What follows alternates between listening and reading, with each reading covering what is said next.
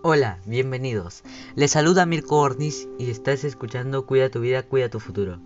En esta oportunidad trataremos acerca de la contaminación del aire, un problema ambiental vigente en el mundo y en nuestro país.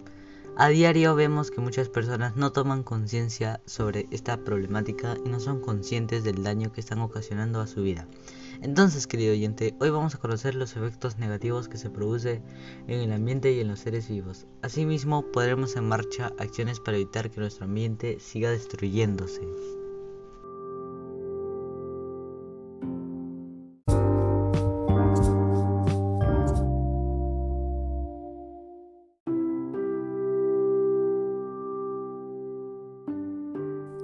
Bien, debemos entender como contaminación del aire a la presencia de materias o formas de energía en el aire que pueden suponer un riesgo, daño o molestia de diferente gravedad para los seres vivos.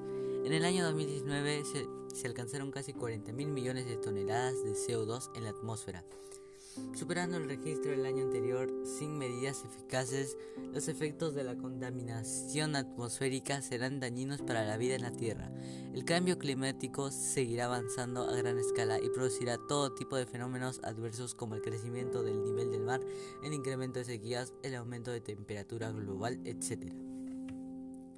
Asimismo, entre las causas que ocasiona esta situación se encuentra el dióxido de carbono, que es el que se produce tras la quema de combustible fósiles que, usan los automóviles, los aviones, los trenes y otros medios de transporte. Quema de petróleo, carbón y aceites es la más conocida de todas las causas, quizás porque a la vez es una de las más cotidianas. Cualquier Cualquier proceso que suponga la quema de materiales como el carbón, el petróleo, los aceites industriales o cualquiera de sus derivados supone un gran daño a la capa de ozono y, al, medio ambiente en general. Mal uso de electricidad. No es la luz en sí misma la que genera la contaminación del aire, sino más bien la manera como se obtiene. Las plantas electrificadoras ponen en marcha procesos químicos para convertir y reconducir la electricidad a los lugares de destino. Y es ahí cuando liberan enormes cantidades de gases al, ambiente.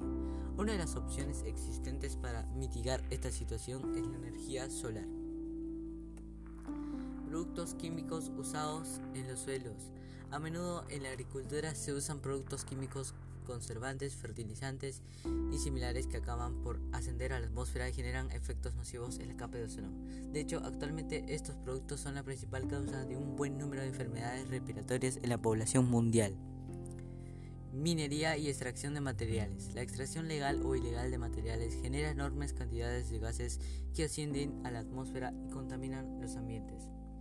Pero todo esto podemos frenarlo, depende de nosotros entre las acciones que nos brinda la Organización Mundial de la Salud. Para disminuirlo tenemos que afrontar los efectos de la contaminación ambiental en la salud a partir de prácticas cotidianas de, actividad física. Reemplazar el combustible sólido por combustibles más limpios en los hogares. Usar bicicleta en vez de autos. Reutilizar las cosas que ya no sirvan y darles otro uso Plantar más plantas ya que las plantas son vidas. Usar bolsas ecológicas. Dejar y dejar de fumar.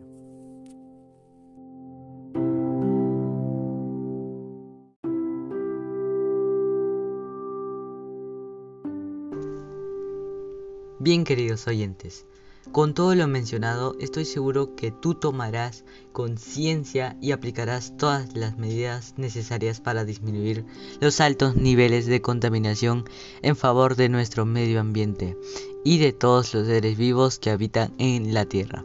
Finalmente, te invito a compartir el tema de hoy con tus familiares, amigos, colegas y déjanos, un comentario que te estaremos leyendo. Gracias por permitirme llegar a ti y nos encontraremos la próxima semana con otro interesante tema. Cuídense.